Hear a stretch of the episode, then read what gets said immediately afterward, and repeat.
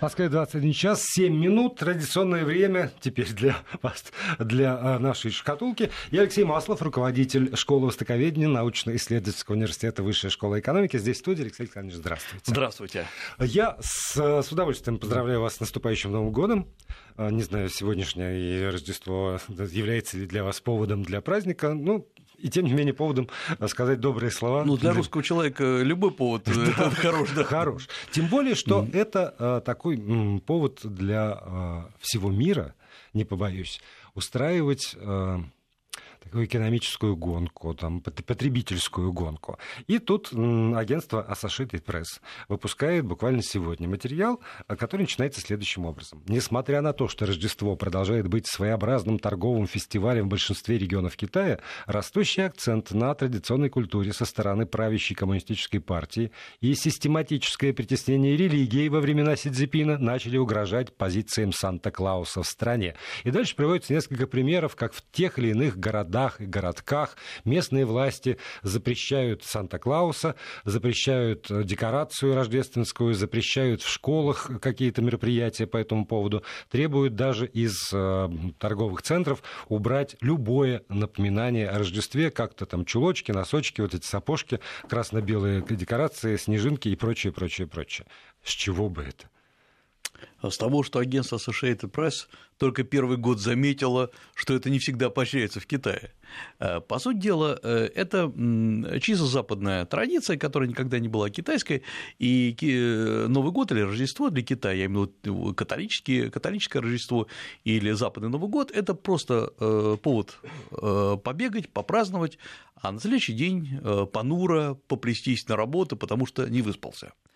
А, но, тем не менее, действительно жизнь изменилась. Например, э, если еще лет, там, например, 10 назад в Китае никакое католическое Рождество, в, кроме как в крупных городах, просто не то, что никто не праздновал, никто о нем не знал. Сегодня сильно все изменилось, потому что вообще китайцы любят праздник. Это довольно интересно, что когда страна богатеет, когда вообще человек богатеет, ему нужен праздник. А еще вторая часть, когда эта страна богатеет, богатеет, а потом при этом еще нарастает и социальное напряжение, праздник еще больше нужен, чтобы расслабиться. Вот это, э, по сути дела, так и происходит. Э, в Китае, я напомню, католическая традиция э, или христианская, в общем, проникла очень давно. И в XVI веке уже Китай был так или иначе наполнен католиками, их гоняли одно время, точнее, сначала их разрешали, потому что в этом никто не видел никакой странности. И здесь надо понимать, что вообще Китай же очень спокойно относился к пришлым религиям. Да, строго говоря, и буддизм-то пришлая религия в Китае. Его тоже иногда запрещали, но в целом он влился вот в эту китайскую традицию, и он там живет сегодня. И когда пришли католики, а это были сначала, прежде всего, иезуиты, сначала нестерианцы, потом иезуиты, к ним отнеслись так же, как к очередным пришлым вот каким-то проповедникам. До них уже, ну, уже после, конечно, буддизма, я напомню, что буддизм пришел в первом веке нашей эры в Китай, а до этого приходили, например, такие религии, как, например, манихейство, это из Персии, э, которое в известной связано с зороастризмом, и оно влилось и растворилось в этом Китае. Э, приходил, уже до этого приходили мусульмане, и э, за счет китайских мусульман Китай очень активно торговал, используя э, китайских мусульман в качестве таких передатчиков, переносчиков этих товаров. Китайская мусульманский, китайский ислам тогда был очень странным, скажем так, э, потому что главный принцип, зачем, почему вообще люди, китайцы, становились мусульманами, потому что им тогда арабы, и не только арабы, а в любом случае уже готовые мусульмане, им сдавали со скидкой товары. И поэтому китайцы с удовольствием принимали э, ислам, потому что им давали вот эти вот товары. Э, э, родились в Китае даже целые мусульманские семьи, и, например, известная мусульманская фамилия в Китае, у меня, я сначала удивлялся, почему меня так часто спрашивают, не мусульманин ли я в Китае, Ма Сылов, по-китайски это звучит как моя фамилия, потому что Ма – это часто иероглиф, первый иероглиф фамилии мусульман, потому что он идет от слова Мухаммед, Мухаммед. Мохаммед.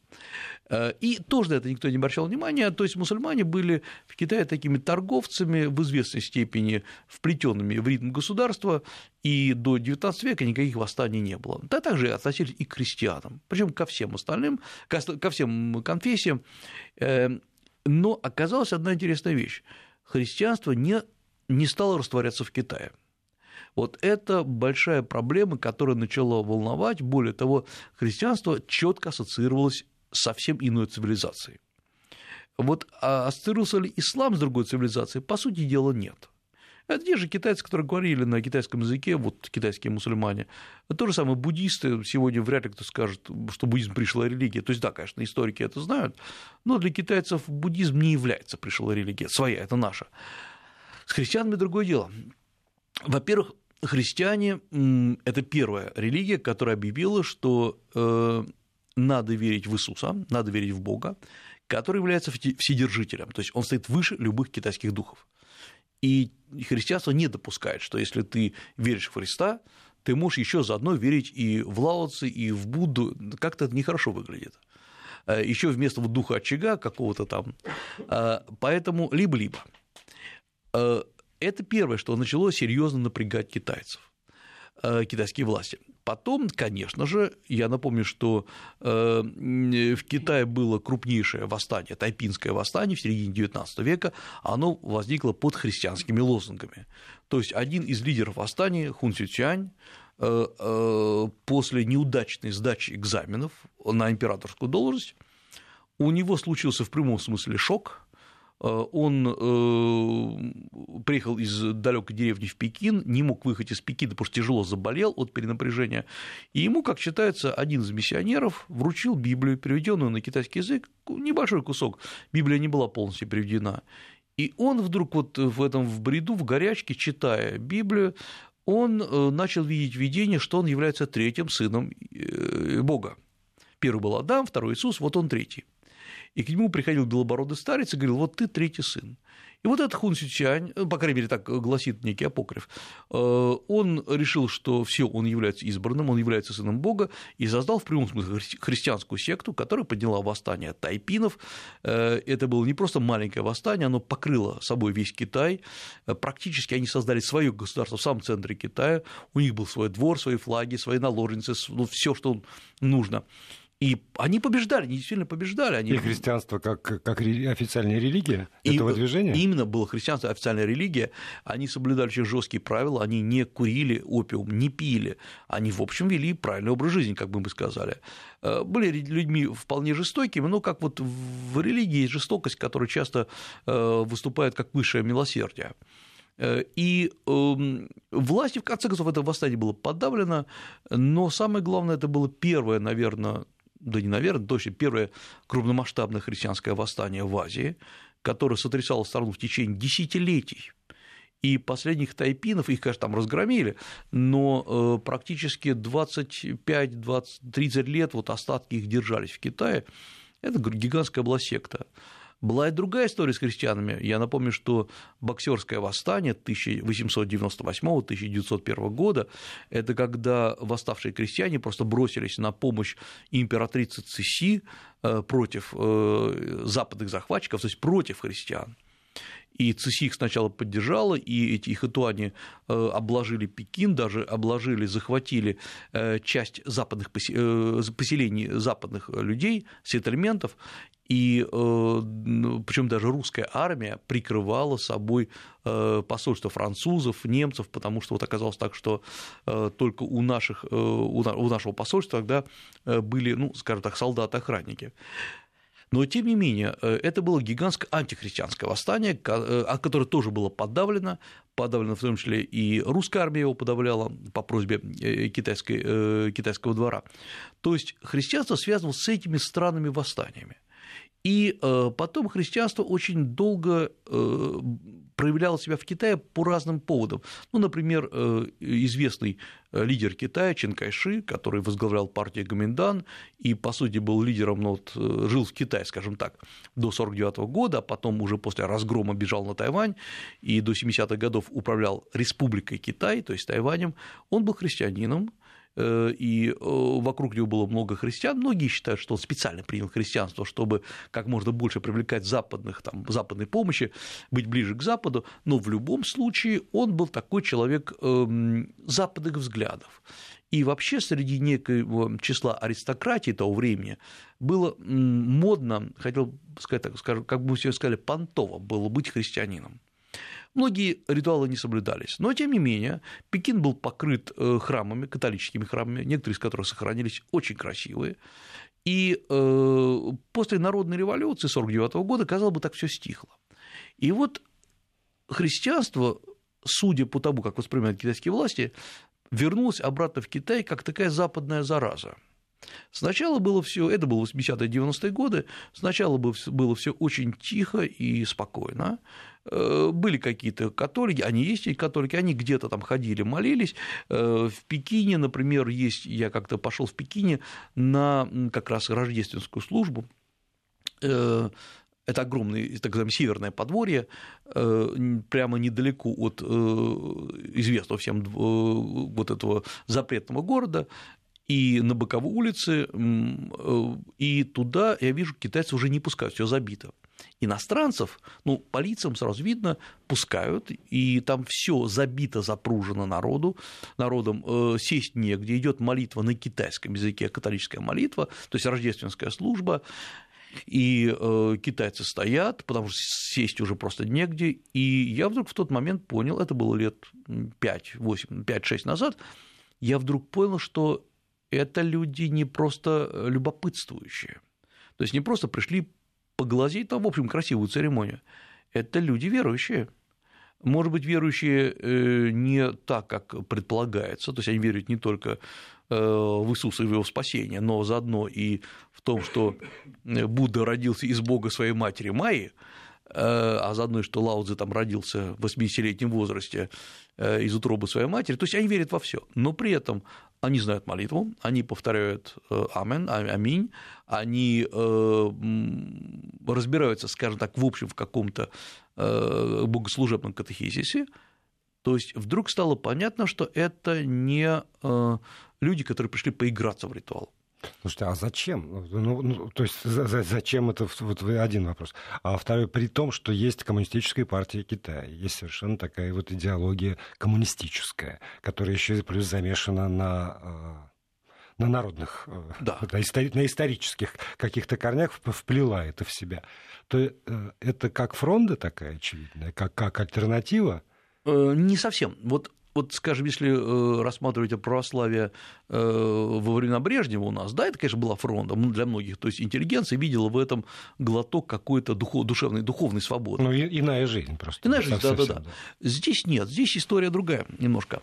Здесь э, оказалось, что коммунистические реформы, на мой взгляд, привели, кстати говоря, ко многим позитивным вещам, но и была и страшно негативная вещь, такая же, как и, собственно говоря, случилось в Советском Союзе – это абсолютная деградация духовного. Не духовности, а духовного как такового. То есть, когда все духовное стало игровым, э, когда государство э, превратило буддийские даосские храмы в музей, или вот эти, где можно купить билетик и пойти там пройтись, когда даосы и буддисты, многие, стали просто подделками сами под себя, когда э, э, книги полны какими-то буквально детскими историями о китайской духовной традиции, но ничего в реальности там не рассказывается. То есть оказалось, что за много, за несколько десятилетий вот эта вот гигантская духовная традиция просто смыта вот эти мастера тайдитянь, которые якобы должны э, быть продолжением старой древней духовной даосской традиции, оказываются просто преподавателями э, э, физической физкультуры и геометрии, некой геометрии движений. И вот приходит христианство, которое дает концепцию а оно дает концепцию спасения. Очень близко, кстати говоря, к буддизму, потому что буддизм тоже базируется на понятии сатериологии, то есть спасительной концепции. И это другая сторона медали. Это не протест, это достраивание вот этой вот жесткой машины китайской. Она же очень жесткая. Бизнес. Э, Китай просто кипит от бизнеса. Вот э, христианство достраивает его до какого-то вот такой целостного покоя. И очень много э, людей, например, в 90-е 2000-е годы в Китае принимали христианство, потому что им казалось, что это еще больше придвигает к Западу. Э, честно скажу, все мои беседы с китайскими христианами, они не показали, что они хоть как-то в этом разбираются. Для них это скорее ну, стать поближе к Западу, как э, некоторые читают западную книжку, потому что им кажется, что они приобщаются к западной культуре. Здесь та же самая история. Но вот эта часть, на мой взгляд, китайские власти не волновала. Волнее что было? В Китае есть католическая церковь, довольно большая, э, официальная, есть даже союз католических церквей, И есть так называемая катакомбная церковь, и довольно интересно. Это церковь, которая формально запрещена, она же, она же католическая, и которая, как и положено католической церкви, пытается увязать свою деятельность с папским престолом и с Ватиканом. Ну, с Ватиканом. Так вот, парадокс китайской католической церкви официально заключается в том, что она не имеет права быть связанной с Ватиканом. Как это? А вот так, вот, вот, вот так и все. Вселенская католическая церковь. Вот, вот, а еще китайская. Потому что китайцев своя церковь. Потому что Ватикан, как считается, он может разрушить идеологию. Хотите быть, э, верить в Иисуса и быть католиком, называть себя католиком, ради Бога, пожалуйста, молитесь. Можете даже взять разрешение, чтобы крест поставить на своем вот доме, в котором вы живете, даже подсветить его. Разрешение, главное, возьмите и вперед. Но если вы пытаетесь выйти на какие-то связи с Ватиканом, э, а не с, с ассоциацией католических церквей в Пекине, вот тогда у вас могут быть очень серьезные неприятности, что, в принципе, разрушает ну, просто концепцию церкви как таковой. Та ведь история была с православием, просто с другой стороны. Э, вы можете быть православным в Китае, не запрещено э, посещать храм. Э, в Харбине, как известно, сохранилось 21 храм русских в очень неплохом состоянии. В Шанхае два храма русских. Но оказалось, что священник должен быть рукоположен китайскими властями, то есть китайским священником. То есть китаец может передать только китайцу, упрощенно говоря. Поскольку старые умерли, а новых нет, долгое время была такая ситуация, когда русский священник из России, имеется в виду, не может рукоположить китайского священника. То есть вы можете быть православным, но у вас священника не будет. И это, это, это, вот, это такая, на мой взгляд, циничный тупик, который Китай всегда создает. Ведь в Китае очень мало что запрещено в чистом виде. Но есть всегда тонкости, неважно, это торговля или, вот, или такая духовная традиция. И поэтому, например, когда э, в 90-е годы ну, впервые тогда э, один из э, российских, э, русских проповедников там христианства, он в прямом смысле изловил, как говорится, на улице китайцев, пригласил их обучаться в Россию, в Троицко-Сергиевскую лавру, они приехали обучаться, потому что было, ну, вот они сейчас обучатся, они обучались, но китайские власти сказали, ради бога, они могут, мы не запрещаем никому обучаться, они, кто едет на стажировку в университет, кто в Троицко-Сергиевскую лавру, это их дело, но их должен рукоположить китайский священник. Им говорили, как же так? Ведь его же нет. Собственно, мы и обучаем тех, которые говорят, ну вот как, вот есть такое правило. Причем не только к православным, но и к католикам, к протестантам, ко всем. То есть это такая религия, которая не может выйти за национальные рамки. Ну, понятно, откуда у них интернет такой. Вот, Потому вот, что все уже было подготовлено. Вот, абсолютно правильно. Это вот такая религия, построена по типу интранета. Э, и только сейчас как раз урегулировали э, вот эту позицию именно по православной, по православной линии, но и так, я насколько понимаю, она не очень развита, но тем не менее, вот Китай, вот их пугает не религия, не христианство как таковое. На мой взгляд, китайским властям абсолютно все равно, во что верит китайец. Потому что китаец верит, на самом деле, во все. В местах духов, духа, духа очага. Э, он, э, с одной стороны, говорит, повторяет слова Химса, то есть не причинение вреда живому из буддизма. Э, вот он молится, но при этом пишет записку, послание духом, там «хочу, чтобы у меня был хороший дом». Берет кошку, прошу прощения, что говорю об этом эфире, закладывает кошке в рот эту записку и вешает кошку во дворе, в прямом смысле этого слова. Дух кошки доставляет записку на небеса. Как это сочетается? Нормально сочетается. Вот потому что есть народная традиция, есть буддизм. Они так вот в Китае перемешаны. Э, поэтому мы сейчас, если не брать вот такие э, чистоты, да, э, если не брать чистоту жанра у даосских монахов, буддийских монахов, где эта чистота, конечно, соблюдается, в общем, обычный китайец, он именно такой, он гибкий в этом плане. И главное, вот пока они не требуют сместить власти, пока они не требуют э, что-то сделать с государственной идеологией, никого это не интересует. Это вообще Восток такой, не только Нет, Китай. подождите, а тогда, тогда тем более. Но вот все эти там, не знаю, музычка, которая играет, опять же, в торговых центрах, там олени, нос, Санта-Клаус какой-то, это же понятно, что это все в этой ситуации совсем такой маркетинг и не имеет отношения вообще ни, ни, к, ни к Риму, там, ни к папе, ни, ни, ни, ни к кому, ни к патриарху, ни к кому. Правильно, и это, это долгое время было. Более того, сейчас, э, когда вот Associated Press пишет, что там все тут запретили Новый год, нет, на самом деле не так. Вы можете прийти в любой китайский торговый центр, абсолютно в любой, в любой, ну что там говорить про Пекин, ну, в среднестатистический китайский город и на стеклах всех этих на витринах будут наклеены такие Санта-Клаусы, немножко китайского вида, ну, такие развощеки, вот, э, ну, не перепутаешь с этим. Сапожки эти все стоят, э, гигантские, особенно их полным-полно в гостиницах, куда приезжают иностранцы, э, кругом выставлены эти сюжеты поклонения волхвов, вот кораль выставлен, Иисус рождается, все, все очень здорово. Тут все красиво. Тут вот что получилось. Во-первых, надо понимать несколько вещей. Есть перегибы на местах, вот они бывают. Да, мы же знаем, что есть эксцесс исполнителя. Э, конечно же, китайские власти сверху начинают тонко намекать, ребят, вообще-то у нас есть своя идеология.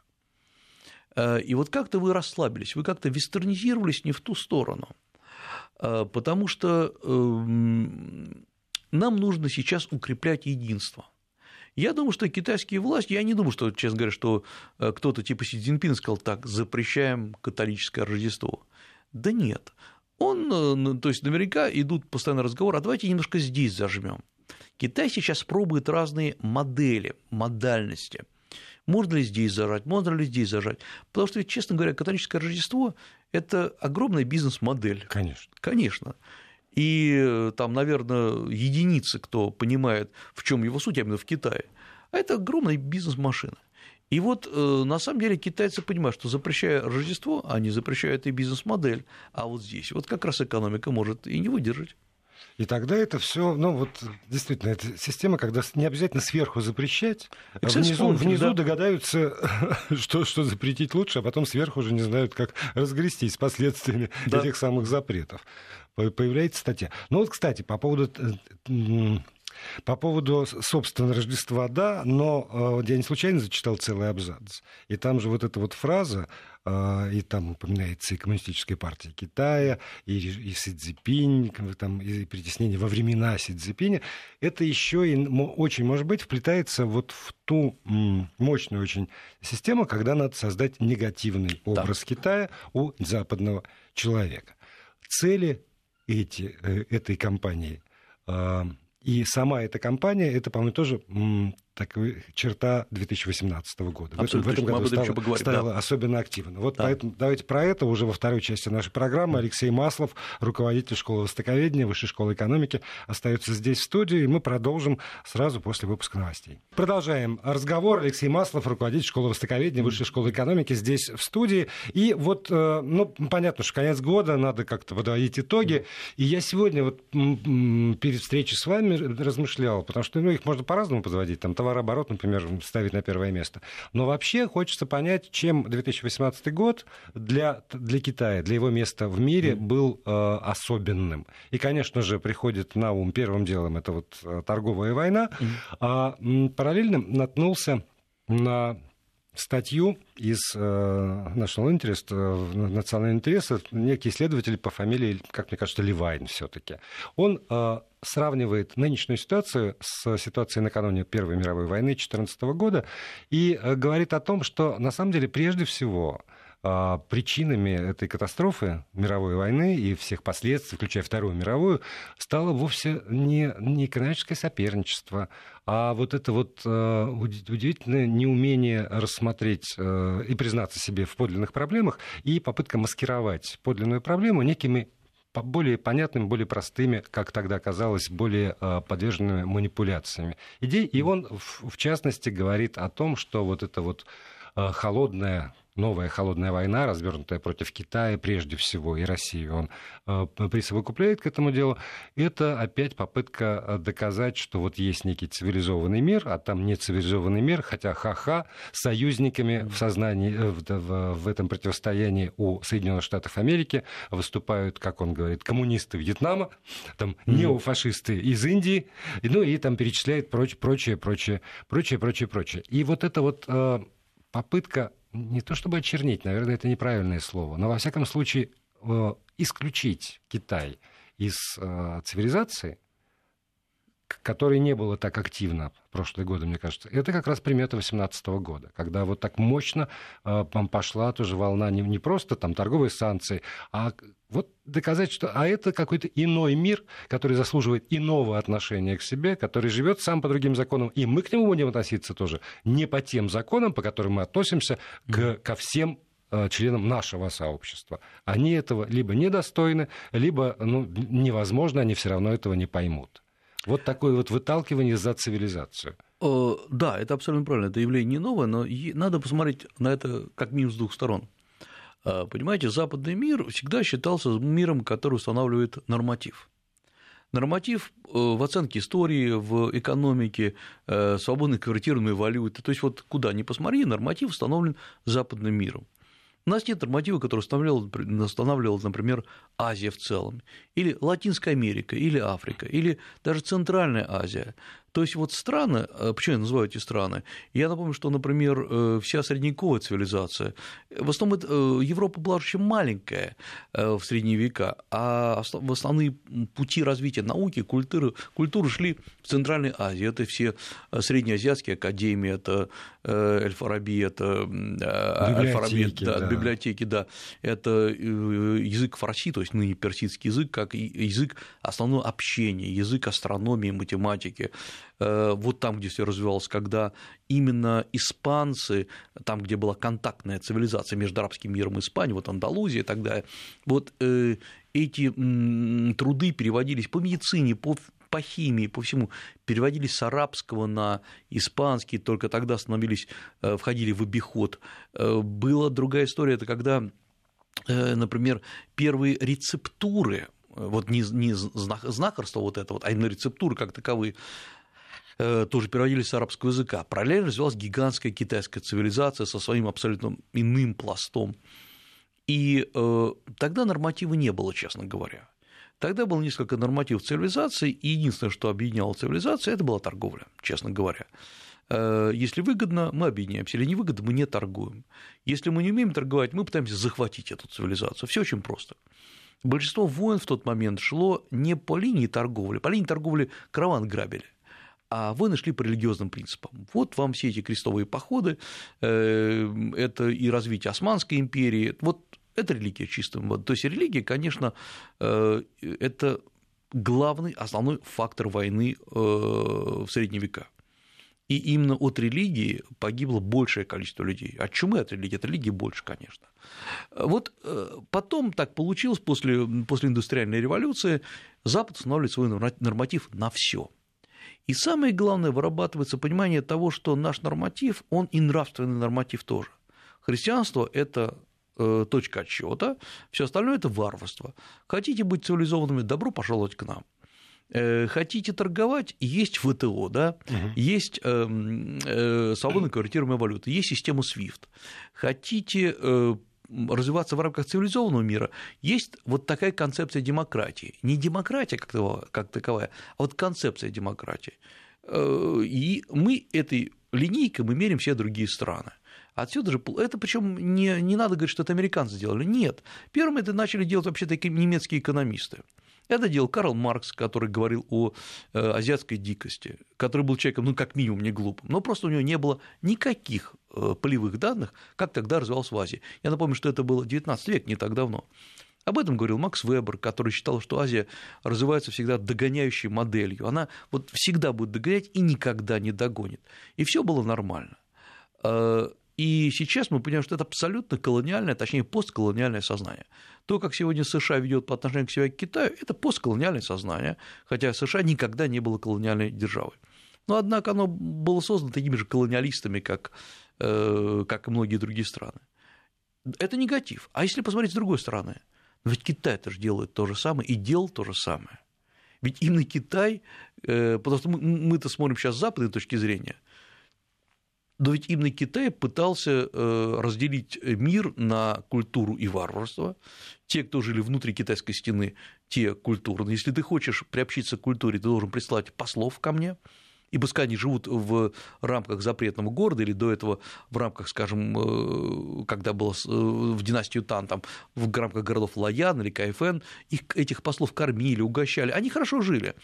Но, с одной стороны, они, конечно, были заложниками, а поскольку это были обычно дети каких-то правителей, а с другой стороны показывали, видите, как нормальная цивилизация живет, хотите также, принимайте наше, наша письменность, наше административное уложение, прекращайте есть палочк, э, руками, ешьте палочками, и тогда запахивайте халат на, э, на правую сторону, потому что варвары там на левую запахивали и так далее. Один к одному. И вот самое поразительное, я уж что-то, коль про Маркса, про Маркса заговорили, у Маркса есть чудесная фраза «Э, «Кошмар мертвых поколений, тяга... Э, э, традиции мертвых поколений тяготеют как кошмар над умами живых». Ведь сейчас Китай начал воспроизводить ту же самую историю. Китай все время говорит, что Запад неправильно живет. Да, честно говоря, и мы это все время говорим. Вот что Китаю, что России, что Америке, все время кажется, что кто-то что-то делает неправильно. И это э, на, на уровне политической культуры воспринимается как норматив. Ведь обратите внимание, если в обычном человеческом общении мы предполагаем, что да, кто-то может э, есть не ту пищу, которую я люблю, это нормально. Или даже, возможно, э, есть там племена, которые вытирают руки об голову после еды, ну да, такая есть традиция. Не знаю, что я должен так делать. Ну, пускай они так делают. Не нравится. Мы хотя бы их за это не будем убивать. Да, да, да, да. Э, то почему-то мы не допускаем, что другая цивилизация может вести себя по-другому. И вот интересно, что как только цивилизации стали контактными, как только мы начали контактировать между собой, получилось вот это вот эм, противоречие. Сначала Китай, не, не США, Китай стал критиковать э, все страны, точнее, предлагать свою новую модель. Это началось с 2013 года. Э, который, собственно, начал называть «Пояс и путь» э, о том, что мы будем инвестировать, мы научим вас жить, мы э, сделаем вам более оптимальную систему управления предприятиями, ну, естественно, не для Европы, а, например, для Латинской Америки.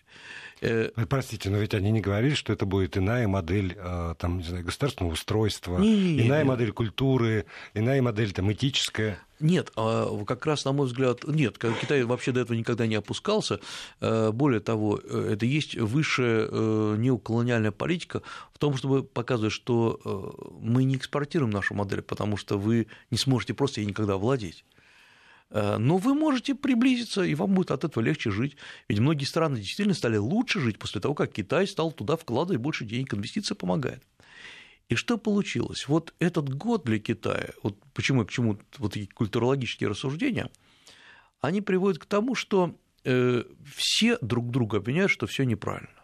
И пока это все было на уровне э, научных конференций, все это было нормально. Но в этот год, я напомню, что это год 40-летия реформ, начала реформ КНР, вот праздновали, Си Цзиньпин недавно выступал, в этот же год США и начали Э, по сути дела, ну, э, воевать с Китаем. Я имею в виду э, войны торговые. И Китай впервые за 40 лет оказался, и это тоже знак этого года, в негативном окружении. И что Китай начал делать? Китай начал реагировать довольно гибко. Мало кто обращает внимание, все говорили, о, там, Китай не прогнется. Китай сказал, послушайте, Главное не прогибаться или не прогибаться, главное выиграть ситуацию. Это вот Китай здесь, ну, 5000 лет, это вам не шутка опыта. Китай стал вводить по сути дела, послабления для иностранных предприятий, для э, проникновения на китайский рынок. Совсем недавно, вот буквально на днях, опубликован так, так называемый негативный лист. Это просто чтобы долго не запрещать все подряд, вот есть 151 область промышленности, куда иностранцы не могут вкладывать. Ну, там э, от, например, производства соли, э, стратегическая область, до производства некоторых там микрокомпьютеров. Да, компьютеров. да, в том числе и в области интернета. Да, в том числе, да, абсолютно правильно, это запрещено. Все остальное добро пожаловать. Но, по крайней мере, вы знаете правила игры. И причем это список Китай сказал, мы будем уменьшать его. Все отлично. Э, но Китай впервые столкнулся с реальным противодействием. До этого противодействия серьезного не было. Давайте мы сейчас прервемся буквально на 6 секунд. Часть регионов у нас уйдет, а остальные счастливо продолжат слушать Алексея Маслова, руководитель школы востоковедения Высшей школы экономики. Вести ФМ. Я вот как раз по поводу этого списка тоже хотел у вас уточнить, потому что 151 э, сектор, 4 э, э, сектора категорически доступ запрещен, 147 надо заручиться одобрением китайского правительства. А, насколько я понимаю, это ну, как бы более мягкий вариант, чем был прежде. Да, Потому что всего четыре, куда совсем нельзя соваться. Раньше была такая ситуация. И пока она сохраняется, просто с 1 января угу. вот этот список вводится. Раньше было так: все инвестиции, и, то есть все э, зарубежное присутствие разделено на три сектора. Первый это поощряемые под названием добро пожаловать, создавайте свои предприятия иностранные, делайте все, что хотите, главное вкладывайте деньги. Э, регистрационный взнос 250 тысяч долларов и понеслось. Э, вторая часть была это разрешенные или еще назывались ограниченные. Вы можете там развивать свою, свой бизнес, но только вместе с китайскими партнерами. А заодно и передавайте технологии, поскольку это СП, совместное предприятие. И третья часть это было, был запрещенный список, где никто никогда из иностранцев не имеет права даже действовать. Вот сейчас, чтобы упростить, насколько можно понимать из нового постановления, есть просто запретительный список, но если вы получили разрешение от государства, вот этих 140 там, с чем-то э, областей, то вы можете действовать. Не обязательно искать даже китайского, э, китайского партнера. Но если вам разрешат, но, во-первых, не прописан процесс разрешения, но самое главное, китайские власти наконец признали одну простую вещь, мало кто это заметил, что были еще отдельные, до этого, отдельные запретительные списки на местах. То есть вот это опять-таки эксцессы исполнителей, когда формально по закону разрешено, но на местах местный чиновник говорил, вы знаете, вот в нашей провинции или даже в нашем уезде это запрещено. Вот это устранено просто. Но это, к сожалению, на мой... это хорошая история, потому что для этого облегчает бизнес, но это уже, то, что называется, плевок в догонку. Я напомню одну интересную вещь, которая в этом году исполняется, по-моему, уже 10 лет, вот как раз исполнилась тоже дата с того времени, как создана была Шанхайская специальная экономическая зона. Эта зона в Шанхае, не весь Шанхай, а часть его как раз в новом районе Пудун, э, где разрешено было создавать иностранцам любые предприятия, абсолютно, любого производственного сектора э, или страховые предприятия, туристические компании, которые запрещены в Китае, консалтинговые, которые запрещены в других районах Китая, если вы вкладываете определенную сумму денег. Сумма не маленькая, но в любом случае вы получаете право работать на территории Китая. И китайцы думали, вот сейчас туда как раз все рванут. Не, не рванули. Самое главное, что сейчас многие говорят, и я думаю, что они правильно говорят, э, идея вот этой СЭС Шанхая с завышенными ценами просто провалилась. Потому что иногда Китай, так же, как и многие страны, переоценивают свою значимость. Китай был хорош тогда, когда был дешев, дешев, когда э, можно было прийти и заработать там миллионы и тихо уйти. Сейчас Китай изменился, и мы об этом говорили, он еще больше изменился в этом году. Поэтому не все так просто. Есть еще одна вещь, которая, на мой взгляд, вот отмечен, отмечен этот год для э, Китая и для Азии в целом, это, конечно, заметное обострение вообще военной ситуации э, в этом регионе. Э, с одной стороны, ушел вот этот страшный фактор Северной Кореи, как бы в тень ушел, когда, помните, мы обсуждали его буквально да. каждую неделю, да. Такой был Ким Чен Ын как ньюсмейкер вечный. Ну и Южно-Китайское море с, острова, с островами оно, тоже. Стал, а, оно обострилось, значит, ни, никуда не продвинулось решение японо-китайского вопроса по островам Сэнкаку. Э, Китай э, сказал, что начал развивать активно отношения с Индией в этом году, ну, потому что нужно кто и замещает и импорт из США, но при этом э, территория, территориальный спор между Китаем, Индией и Бирмой обострился, опять-таки, в августе этого года, в августе, правильно, в июне-августе этого года. То есть вообще ситуация обостряется. Еще надо чем сказать, чем был отмечен Китай, это отмена э, ограничений на э, пребывание на своем посту председателя КНР, ну в данном случае Си Цзиньпина. Это, соответственно, усиление абсолютистской модели власти. Э, чем еще отметился Китай? Конечно, максимальные разработки и прорывы в области военных технологий и в области гражданских технологий. Вот по, по этому поводу пример, который меня сразил опять же, один из заголовков в Китае научились превращать медь в золото. То есть вот эта веч, вечная проблема поиска философского камня э, отчасти решена, потому что действительно с помощью там каких-то специальных методов, нано чего-то и бомбардировка ядер удалось из меди создать э, вот некое вещество, медь, собственно, но со свойствами, которые нужны для там, процессов химической промышленности, как катализатор, которыми обладало прежде только золото. И, и вот это вот ну, для меня, ну, просто еще, конечно, просто эффект. Это, да, да, вот, вот, это, вот, вот точно слово эффект, потому что э, в Китае ежегодно делается, как считается, более, вдумайтесь в эту цифру, более 5000 научных открытий, которые, э, как там тонко сказано, э, вносят вклад в развитие мировой науки. Это не просто какой-то патент, который там десятки тысяч, может, сотни. Э, это значит, что сегодня Китай основной, один из основных таких э, производителей этих открытий. Это значит, что Китай продолжает, несмотря на это давление, в этом году особенно продолжил рваться к технологическому превосходству. И в этом плане они молодцы. Вот Китай максимально в этом году поддерживал и даже создавал новые технопарки. Китай э, сделал простую вещь. Он взял руководителя вот этой зоны Шэньчжэнь, которая, как известно, была первой специальной экономической зоной, переместил этого человека в абсолютно отсталую, но новую зону э, Сюнган под, э, в провинции Хэбэй, в центральной провинции, абсолютно отсталая в этом плане, и сказал, делай новый Шэньчжэнь. И там сейчас закипело дело. Вот э, Китай пока базируется на одной очень важной истории, этот год продолжится, это история успеха. Э, в Китае масса мелких провалов и огромное количество великих успехов. И вот это как раз подогревает китайскую нацию. Ведь посмотрите, что сейчас происходит с Китаем по всем фронтам Китай бомбят. Э, китайские лидеры типа ZTE, типа Huawei высажены полностью из Европы, высажены целиком из США, из Японии, из Австралии, то есть это их основные рынки. Э, сделан вот это, произведен арест э, заместителя, заместителя руководителя владельца Huawei. Владельца Huawei. Это, это серьезные все удары, которые сыпятся. Э, и Китай все равно продолжает идти вперед.